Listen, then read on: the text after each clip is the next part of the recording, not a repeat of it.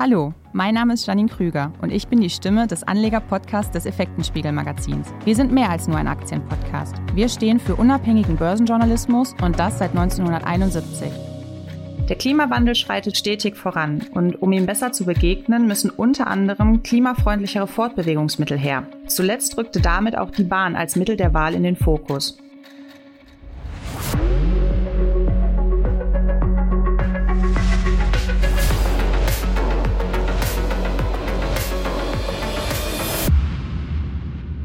Ein führender Anbieter im Bereich Bahntechnik ist Foslo.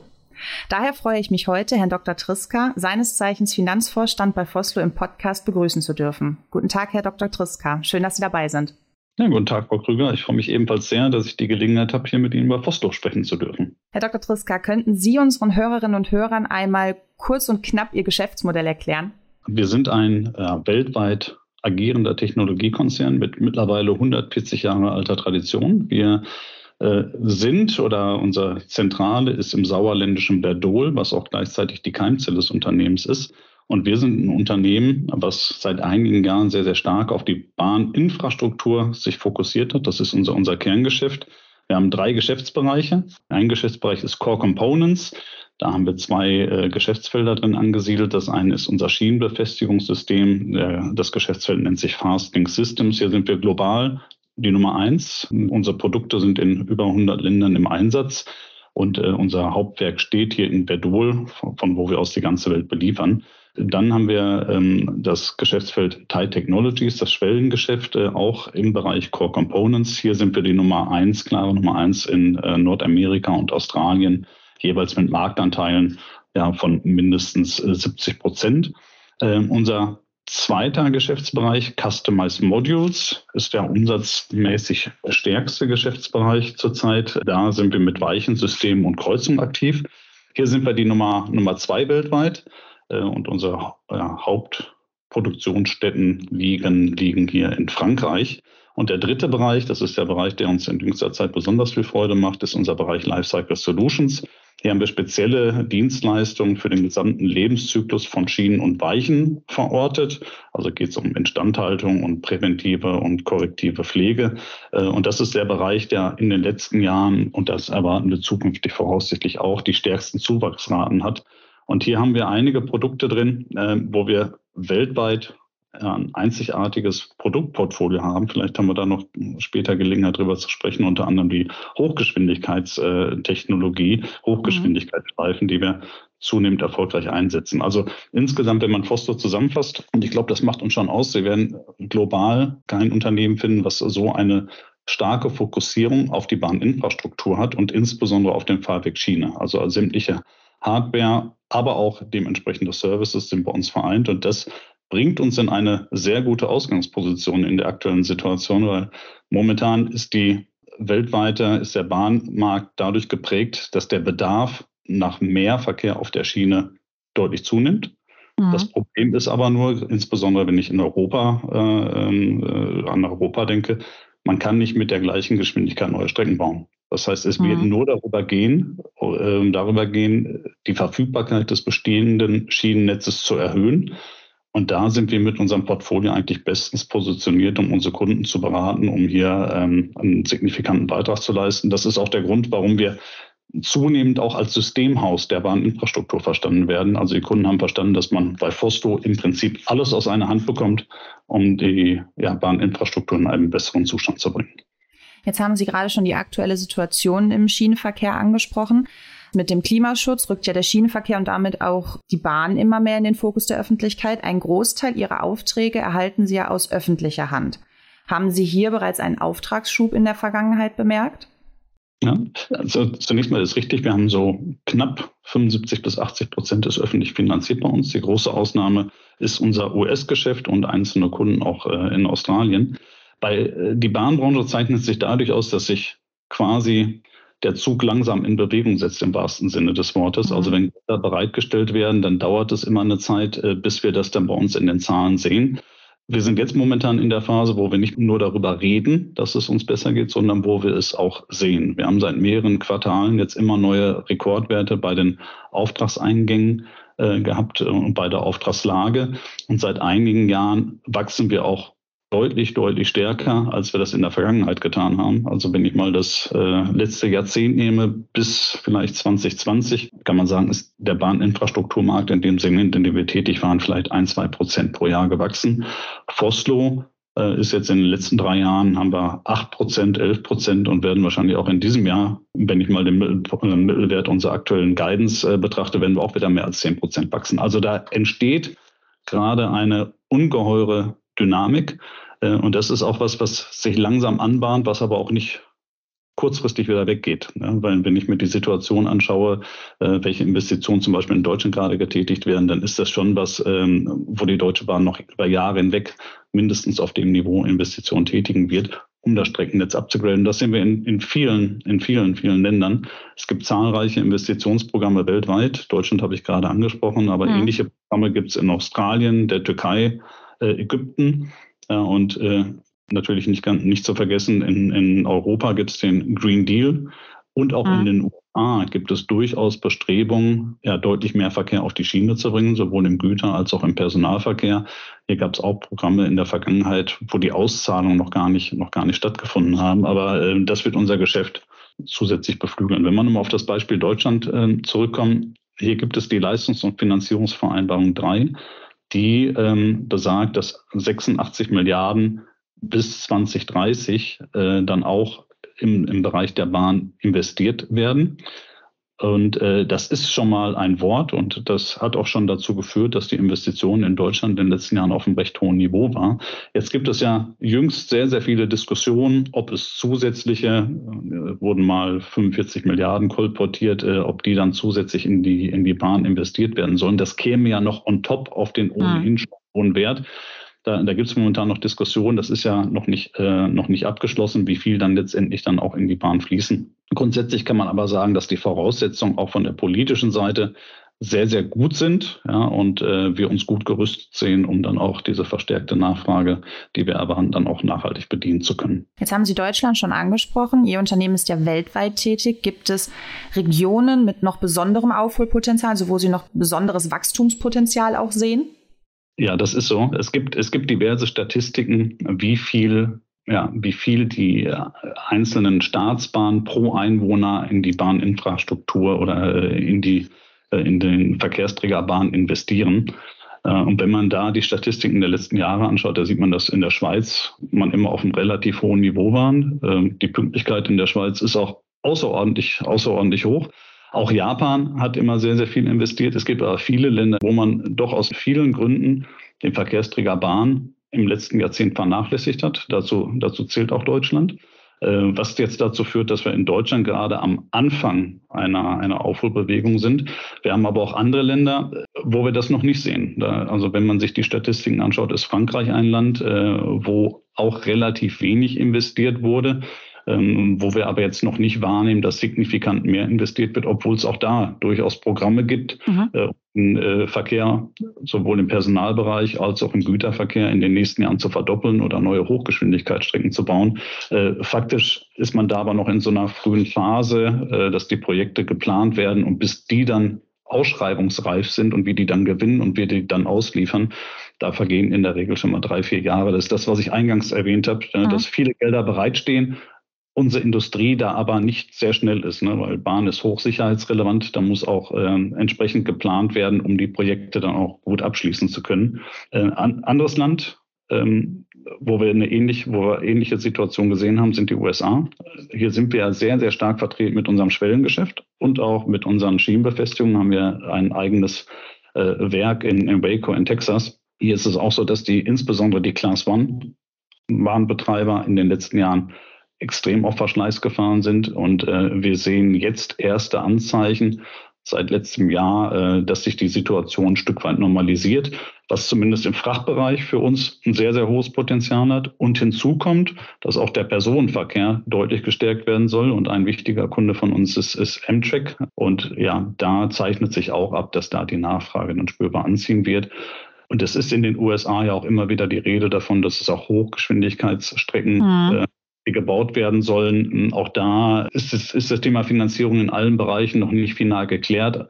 Okay. Aber wenn, wenn das dann kommen sollte, wäre das natürlich auch nochmal ein Schub. Aber es gibt also, es gibt also erste Anzeichen, dass das doch konkreter wird. Das ist so, das ist so. Okay. Es, ist immer, äh, es ist immer die Frage, ist die Finanzierung gesichert oder nicht? Es gibt unwahrscheinlich viele Projekte weltweit und wir sehen zunehmend einen Trend, dass die Finanzierung, die immer wackelig war, dass durch den hohen politischen Willen, auch mehr Verkehr auf die Schiene zu bringen, dass die Finanzierungsfragen leichter gelöst werden können als in der Vergangenheit. Hm. Sie sind ja unter anderem auch in China tätig. Inwiefern machen sich denn die Spannungen mit China in Ihrem Geschäft bemerkbar?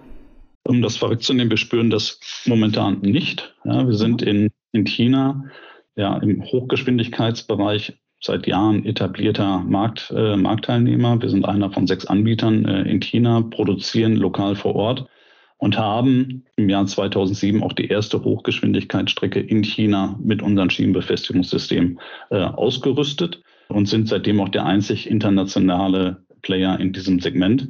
Wir sind ein angesehener Partner der, äh, der chinesischen Bahn und man schätzt sehr sowohl äh, unsere Technologiekompetenz als auch die Qualität unserer Produkte.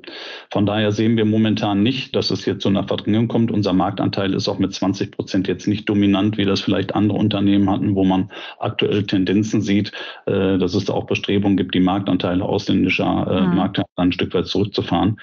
Der Markt an und für sich bietet unverändert ungeheures Potenzial. Wenn ich mir das Hochgeschwindigkeitsnetz in China anschaue, ähm, sind aktuell rund 40.000 Kilometer in Betrieb. Die wurden alle in den letzten 15 Jahren gebaut. Ähm, die erste Strecke ist 2008, meine ich, in Betrieb gegangen. Und man möchte das Streckennetz, also und das chinesische Hochgeschwindigkeitsnetz ist jetzt schon länger als das Hochgeschwindigkeitsnetz aller anderen Länder zusammen. Ja, aber nichtsdestotrotz wollen die das weiter ausbauen. Und das werden sie auch tun, dass man bis 2035 das Ganze auf 70.000 Kilometer ausbaut, sodass das für uns bedeutet, dass die Chinesen dann jetzt mit unveränderter Geschwindigkeit weiterbauen, was dazu führt, dass, dass der Markt jetzt nicht exorbitant wächst, aber dass wir auf dem sehr guten Niveau, auf dem wir aktuell sind, dass wir da auch noch über die nächsten Jahre letztendlich bleiben werden, so dass wir keinerlei Anzeichen haben, dass sich hier äh, eine Verschlechterung oder eine Eintrübung äh, der Geschäftsaussichten eintritt. Ganz im Gegenteil, wir haben auch eine Pressemitteilung veröffentlicht, dass wir einen neuen Großauftrag in China für den Neubau mhm. einer weiteren Strecke über 50 Millionen gewonnen haben.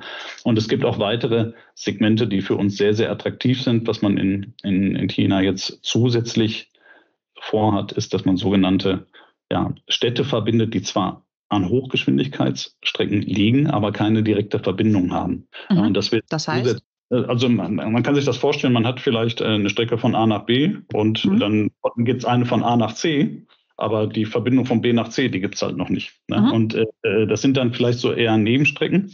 Ähm, da zeichnet sich jetzt ab, dass auch hier zusätzlich ein neues Segment entsteht und da rechnen wir uns auch ganz gute Chancen äh, aus, dass wir, dass wir in diesem Marktsegment dann auch zusätzlich Fuß fassen, sodass wir ein weiteres Standbein hätten. Wir machen ja auch nicht nur Schienenbefestigungen, sondern sind auch sehr, sehr äh, erfolgreich unterwegs im Bereich Service, ähm, also im Bereich Hochgeschwindigkeitsschleifen in China. Und wir haben auch, und das wissen viele gar nicht, haben auch ein, ein sehr großes Weichenwerk in China.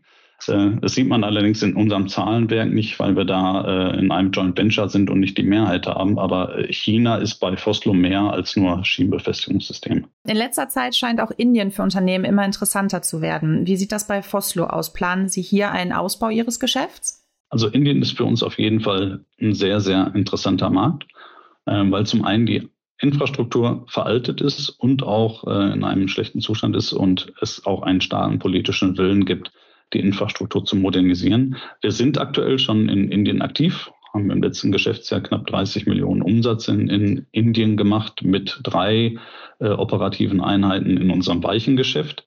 Wir überlegen aber schon, wie wir auch an, in anderen Segmenten in Indien Fuß fassen können. Ich, ein Beispiel ist Schienenbefestigungssysteme. Wenn man sich aktuell die äh, die Wettbewerbslandschaft in Indien anschaut. In Indien gibt es momentan mehr als 30 lokale Anbieter von Schienenbefestigungssystemen, die alle für die spezifischen aktuellen Besonderheiten in Indien, was dazu durchgekennzeichnet ist, dass die technologischen Anforderungen sehr gering sind und die Geschwindigkeiten ebenfalls sehr gering sind, äh, passende Produkte haben.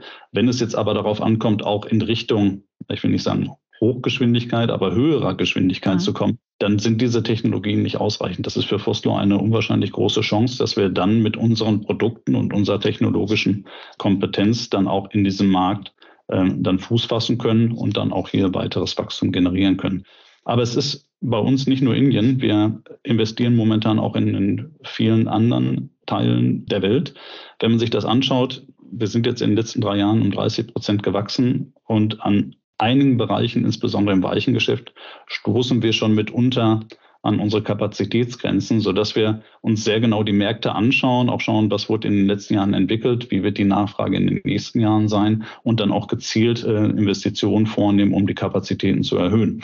Hier ist ein Beispiel ähm, Australien, mhm. wo wir äh, einen sehr, sehr großen Auftrag auch, auch gewonnen haben. Ähm, der Kunde ist Inland Rail, was uns über mehrere Jahre eine hohe Auslastung äh, gibt und uns wirklich an die Grenzen in unserem Werk, was momentan in Castlemaine steht, äh, bringt, so dass wir die Entscheidung getroffen haben, dass wir ja umziehen, ein neues Werk bauen, äh, gar nicht weit weg vom bisherigen Standort, wo wir dann auch einfach größere Weichen, die, die der Kunde dann benötigt, dann produzieren können und auch ein Stück weit die ähm, äh, die Kapazitäten erweitern können. Ähnlich ist es, ist es in Schweden. Wir sind in Schweden ja, der, der Haus- und Hoflieferant der schwedischen Infrastrukturbehörde Trafikverket. Und das möchten wir natürlich auch bleiben. Also wir sind da momentan, äh, äh, ja, haben wir eine sehr, sehr gute Marktstellung. Und es ist absehbar, dass sich auch hier die Nachfrage erhöhen wird, sodass wir auch hier neulich die äh, Entscheidung getroffen haben, in Schweden dann ein neues Werk in unmittelbarer Nähe von Trafikwerke zu bauen, um die zukünftig höhere Nachfrage dann auch befriedigen zu können und aber natürlich auch, um noch mal ein Stück weit näher an unseren Kunden heranzurücken, weil wir sind jetzt quasi in unmittelbarer Nähe von Trafikwerke und werden da ein Werk aufbauen. Also da ist viel viel in Bewegung über Indien hinaus. Wir sind auch im Bereich Innovation extrem agil unterwegs äh, und wir werden unter anderem in Polen Anfang nächsten Jahres ähm, unsere neue Produktionsstätte für eine Verbundstoffschwelle in Betrieb nehmen. Und das ist ein extrem vielversprechendes Produkt. Mhm. Vielleicht wenn es die Zeit zulässt, würde ich es ganz kurz, ohne, ohne zu weit auszuholen, aber ein bisschen, ein bisschen weiter ausführen. Gerne. Ähm, wir haben in, äh, in Europa Situation, dass es immer noch vereinzelt Holzschwellen gibt. Mhm. Und äh, Holzschwellen haben die Eigenschaften, dass sie in, mit Teeröl getränkt werden, Kreosot, um sie länger haltbar zu machen, was erwiesenermaßen gesundheitsschädlich ist, sodass es in vielen Ländern die Bestrebung gibt, die Holzschwelle nicht mehr einzusetzen mhm. oder wenn sie erneuert werden muss, dass man ein alternatives Produkt äh, einsetzen wird. In der Regel bietet sich dann die Betonschwelle an, weil, weil sie vom Preis her äh, äh, vergleichbar ist. Allerdings können Sie eine Betonschwelle nicht in allen oder nicht überall einsetzen. Auf Brücken ist sie zum Beispiel zu schwer. Ja, also wenn Sie da eine Betonschwelle, die deutlich schwerer ist als eine Holzschwelle einsetzen, dann laufen sie in ein Problem, sodass wir jetzt ein Produkt entwickelt haben, eine, eine sogenannte Verbundstoffschwelle, die aus recyceltem Kunststoff besteht und aus Sand. Ja, da sind wir auch alleine unterwegs. Es gibt auch Wettbewerber, die ähnliche Produkte anbieten. Allerdings ist der Sandanteil da nicht so hoch und die haben zum Teil auch Fiberglas in ihren Produkten, sodass unser Produkt aus unserer Sicht noch deutlich äh, umweltschonender ist. Und durch den Sandanteil ähm, gehen wir auch davon aus, dass wir auch einen, einen Kostenvorteil haben gegenüber anderen Produkten oder anderen Anbietern von Verbundstoffschwellen. Das ist ähm, ein Produkt, was wir über viele Jahre entwickelt haben, wo die Kunden sehnsüchtigst darauf warten, dass wir endlich die, die Produktionskapazitäten bereitstellen und dann auch die Märkte beliefern können. Und das wird eine Innovation sein, die, von der wir auch dann zunehmend profitieren werden. Und da sind wir sehr gespannt darauf, wenn wir ja, Anfang nächsten Jahres dann die Produktionskapazitäten hochfahren, äh, wie sich das Ganze dann weiterentwickeln wird.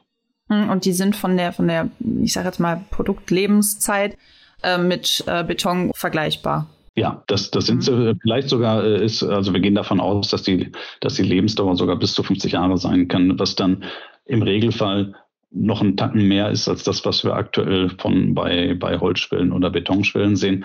Hängt natürlich immer davon ab, die, die Lebensdauer, wie wird die Strecke belastet. Fährt da einmal mhm. am Tag ein Zug drüber, äh, eine Straßenbahn oder fahren da äh, pro Stunde zehn Schwerlastzüge drüber, die irgendwie Eisenerz geladen haben, dann ist natürlich die Beanspruchung der Strecke und der Verschleiß deutlich höher. Von daher ist es immer schwer da zu sagen, ja, grundsätzlich hält eine Schwelle x Jahre. Aber ich glaube, tendenziell ist so 50 Jahre ein ganz guter Richtwert. Jetzt haben Sie schon mal immer wieder so ein bisschen die Geschäftsentwicklung mit einfließen lassen in unser Gespräch. Ähm, jetzt möchte ich noch mal ein bisschen konkreter werden. Sie haben erst kürzlich Ihre Halbjahreszahlen veröffentlicht und einige neue Bestmarken aufgestellt. Da erübrigt sich eigentlich die Frage, aber wie zufrieden sind Sie mit dem Verlauf der ersten Jahreshälfte? Ja, der Finanzvorstand ist eigentlich nie zufrieden. Nein, aber äh, anders formuliert, ich glaube, äh, das, was wir momentan, momentan sehen bei Fosto, ist ist auch das Ergebnis harter Arbeit. Wir haben in den letzten Jahren, glaube ich, viele richtige Weichenstellungen gestellt. Ähm, ähm, viele haben noch in Erinnerung, dass wir auch mal ein zweites Standbein hatten. Wir waren im Rolling Stock Geschäft aktiv. Das haben wir äh, sukzessive veräußert und uns nur auf die Bahninfrastruktur fokussiert und haben parallel dann auch, äh, dass man im Jahr 2019 dann nochmal äh, ein, ja, ein Maßnahmenprogramm gestartet, um die Profitabilität zu erhöhen. Das hat auch nochmal sich über einen gewissen Zeitraum hingezogen und haben unsere Strategie komplett überarbeitet und haben die unter anderem auch Ende 2020 dann kommuniziert. Ich glaube, das waren schon mal ganz gute Voraussetzungen, um wachsen zu können. In, in, dieser, in dieser Situation waren wir, waren wir nicht immer. Äh, und jetzt kommt natürlich hinzu, dass der Markt auch spürbar anzieht. Es gibt ja durchaus Marktteilnehmer, die von einer Renaissance der Bahn sprechen. Äh, und das schlägt sich dann zunehmend auch in unserem, in unserem Zahlenwerk wieder mit einem gewissen Zeitverzug. Ja, letztes Jahr äh, haben wir es noch primär bei den Auftragseingängen gesehen und Auftragsbeständen, wo man Rekordwert hatten. Wir sind mit 800 Millionen Auftragsbestand ins Jahr gestartet wenn ich das letzte, die letzten zehn Jahre Revue passieren lasse, waren eigentlich so 500 bis 600 Millionen waren immer so die Größenordnung, in der wir uns bewegt haben. Also man sieht schon, dass sich der Markt verändert hat. Äh, und wir sehen das jetzt auch zunehmend dann in unseren, in unseren Zahlen. Wir hatten ein unwahrscheinlich gutes erstes Quartal. Wir haben jetzt ähm, am 3. August dann auch die Q2-Zahlen veröffentlicht. Ähm, und äh, das Quartalsergebnis im Einzelquartal war ja, wahrscheinlich das höchste ähm, im letzten Jahrzehnt. Also wir haben eine sehr, sehr gute operative Entwicklung. Auftragsbestand ist sogar noch mal leicht gestiegen von den 800, die ich eben erwähnt habe, sind wir, sind wir jetzt zum Halbjahr bei 859,4 und wir haben Umsatz erreicht von 600,6 Millionen im ersten Halbjahr. Das ist definitiv auch ein Rekord äh, in, in unserem Kerngeschäft Bahninfrastruktur. Wir haben ja im letzten Jahr das erste Mal in der Unternehmensgeschichte überhaupt mehr als eine Milliarde Umsatz im, im Bereich Bahninfrastruktur gemacht. Und jetzt die, die 600 Millionen im ersten Halbjahr äh, sind nochmal eine deutliche Steigerung äh, um 26 Prozent gegenüber dem Vorjahr. Im Vorjahr waren wir hier bei 476,4 Millionen. Besonders freut uns natürlich auch, dass sich das Ergebnis im gleichen Ausmaß oder, oder prozentual sogar noch stärker gestiegen ist. Wir haben jetzt äh, ja, die EBIT-Marge nochmal deutlich steigern können und auch das EBIT äh, ist um 70 Prozent gestiegen gegenüber dem Vorjahr auf jetzt 49,3.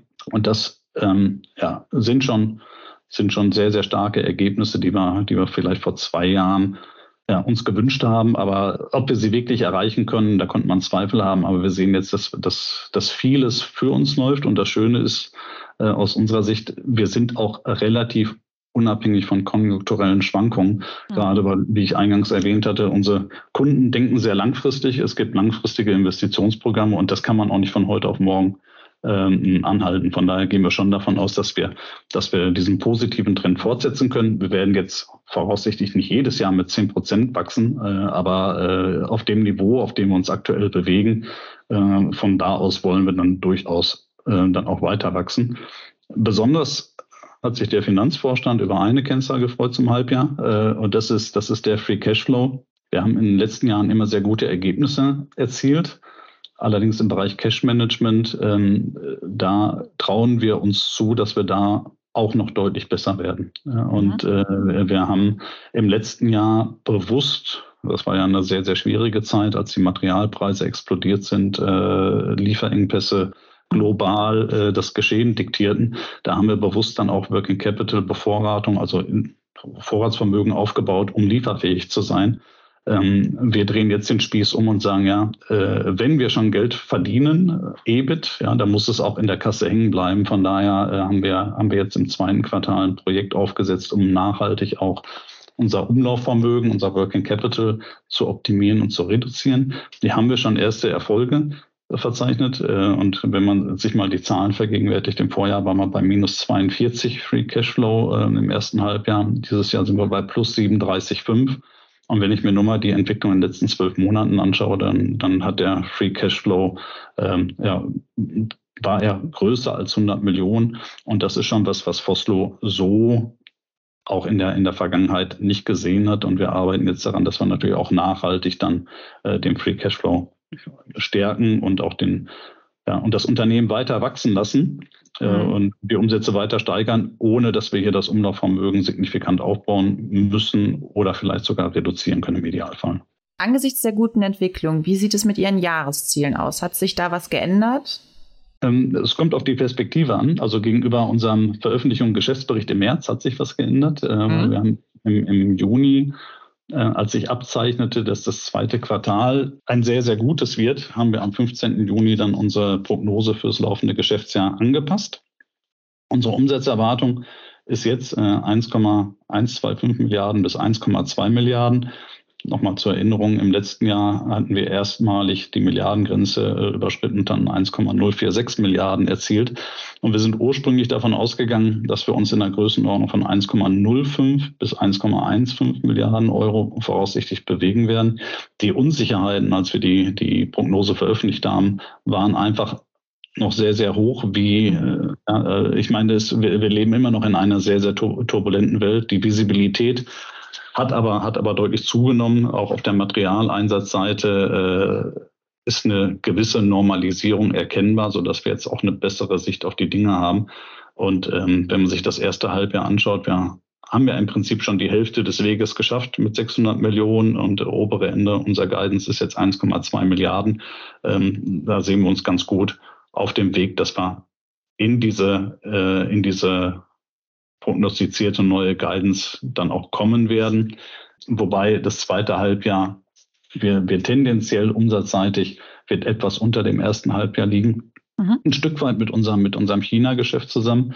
Ähm, die chinesischen Kunden oder ähm, ist, ist im Prinzip einer der wenigen Kunden, wo wir Neubaustrecken bestücken. Ja, wenn Sie Instandhaltungsgeschäft haben, dann ist klar, jedes Jahr wird vielleicht drei oder vier Prozent der installierten Basis erneuert. Bei Hochgeschwindigkeitsstrecken kommt es immer darauf an, liefern wir jetzt eine neue Strecke und wann wird diese Strecke gebaut. Von daher haben wir da eine gewisse Saisonalität in unserem mhm. Geschäft. Dass es mal gute Quartale gibt und weniger gute Quartale. Wir hatten jetzt Strecken, die haben wir seit Ende letzten Jahres beliefert. Die Auslieferung haben sich, ja, dauerten bis ins erste, bis Ende erstes Halbjahr. Aber die Projekte sind jetzt abgeschlossen, sodass hier äh, das Niveau ein Stück weit zurückgehen wird, was aber kein Anlass zur Sorge ist, weil wir ja auch einen, einen, großen neuen Auftrag gewonnen haben, der nächstes Jahr dann wieder zur Auslieferung kommt. Aber man kann sich schon darauf einstellen, dass das zweite Halbjahr in China ein Stück weit schwächer wird, sodass wir uns mit der Guidance, so wie wir sie jetzt gegeben haben, bei der Umsatzerwartung sehr wohlfühlen. Und beim EBIT äh, sehr erfreulich. Wir hatten im letzten Jahr ein EBIT von 78,2. Das war das beste EBIT seit zehn Jahren. Und wir sind ursprünglich war eine, war unsere Message äh, im März, als wir einen Geschäftsbericht veröffentlicht haben, 23 wird auf jeden Fall besser. Wir hatten geguidet 79 äh, bis 88 Millionen Euro EBIT weil wir uns auch noch nicht ganz sicher waren, wie entwickeln sich die, äh, ja, die Materialpreise weiter. Die Energiekosten war ja auch ein großes Thema, äh, hat sich ja auch ein Stück weit normalisiert. Ähm, wir sehen aber jetzt mittlerweile, dass wir uns deutlich mehr zutrauen als das, was wir ursprünglich äh, prognostiziert haben und äh, haben jetzt eine EBIT-Guidance von 87 bis 94 Millionen gegeben. Ist dann auch ja, wenn die 78 schon der beste Wert seit zehn Jahren waren, dann werden wir in diesem Jahr noch ein, noch ein Stück draufsetzen. Äh, das muss aber noch nicht das Ende der Fahnenstange also äh, sein, wenn man mal perspektivisch in die nächsten Jahre schaut, dann gehen wir schon davon aus, dass, dass wir da auch weiter zulegen können. Jetzt haben Sie schon äh, auf die Zukunft angespielt. Ähm, könnten Sie unseren Hörerinnen und Hörern noch einmal, ja, ich sag mal kurz Ihre Mittelfristziele ähm, erläutern? Sehr gerne. Wir haben uns äh, ja, in, in, der Tat äh, in der Phase, wo wir die Strategie ja, neu justiert haben, haben wir uns schon die Frage gestellt, was muss denn eigentlich unser Anspruch sein? Und äh, wenn man mal schaut, welche Studien es im Bahnbereich gibt, das sind jetzt nicht so sehr viele, aber es gibt eine, eine, eine größere Studie von, von der UNIFE, äh, die prognostiziert ein Wachstum für unsere Branche von drei bis vier Prozent jährlich. Und unserer, äh, unser Anspruch ist es, so wie wir aufgestellt sind, dass wir auf jeden Fall stärker wachsen als mhm. der Markt. Das haben wir in den letzten, in den letzten drei Jahren eindrucksvoll unter Beweis gestellt und äh, wir wollen auch zukünftig ist es unser Anspruch, unsere Position dann auch zu festigen und unsere Marktanteile auszubauen, was dann zwangsläufig auch mit höheren Wachstumsraten, als es jetzt die UNIFE-Studie dann, ein, äh, äh, dann, dann angibt, dann einhergehen müsste. Vielleicht nicht in jedem Jahr, da gibt es auch mal, mal Schwankungen, kann unter anderem auch mit, mit äh, unserem Projektgeschäft zusammenhängen, aber ich glaube, im Mehrjahrestrend äh, sollte das möglich sein, dass wir, dass wir deutlich stärker wachsen als der Markt. Ähm, und wir ja, in, in, in der Branche, in der wir tätig sind, Bahninfrastruktur, ist es nicht unüblich, dass man auch über zweistellige EBIT-Margen nachdenken kann. Ich mhm. glaube, wenn man, wenn man gut und effizient aufgestellt ist, eine exzellente Kundenbindung hat, dann ist es auch möglich, äh, zweistellige EBIT-Margen zu erwirtschaften. Das haben wir in grauer Vergangenheit, haben wir das schon mal erreicht. Da wollen wir auf jeden Fall wieder hin. Wir haben uns für unsere Geschäftsfelder, äh, für unsere Geschäftsbereiche das Ziel genommen, dass dann mittelfristig diese 10 Prozent in allen Bereichen wieder sehen werden. Im Bereich Core Components werden wir das in diesem Jahr schaffen. Da werden wir deutlich über 10 Prozent liegen, nachdem wir im letzten Jahr leicht darunter waren. Äh, Im Bereich Customized Modules und Lifecycle Solutions sind wir noch nicht ganz da, wo wir, wo wir sein wollen, aber da arbeiten wir mit aller Kraft dran. Wir gehen davon aus, dass wir im nächsten Jahr deutlich, deutlich näher an die zweistellige EBIT-Marge dann sowohl schon bei Customized Modules und auch bei Lifecycle Solutions kommen, dass wir dann äh, ja, spätestens in zwei Jahren das dann auch erreichen werden. Das wird dann dazu führen, dass wir im Konzern eine EBIT-Marge von ungefähr neun Prozent haben. Warum ist das so? Wir haben halt auch noch eine Holding hier in Verdol, die auch Kosten verursacht, so dass es nicht ausreicht, wenn alle Geschäftsbereiche zehn Prozent Marge machen, dass der Konzern dann auch bei zehn Prozent ist. Langfristig ist es unser Ziel, aber auch hier äh, ja das zu kompensieren, das heißt noch effizienter zu werden in unseren Geschäftsbereichen, um dann auch im Konzern die zehn Prozent anzupeilen. Das wird aber sicherlich dann nochmal äh, ein paar Jährchen länger dauern, bis wir dann, äh, bis wir dann da sind.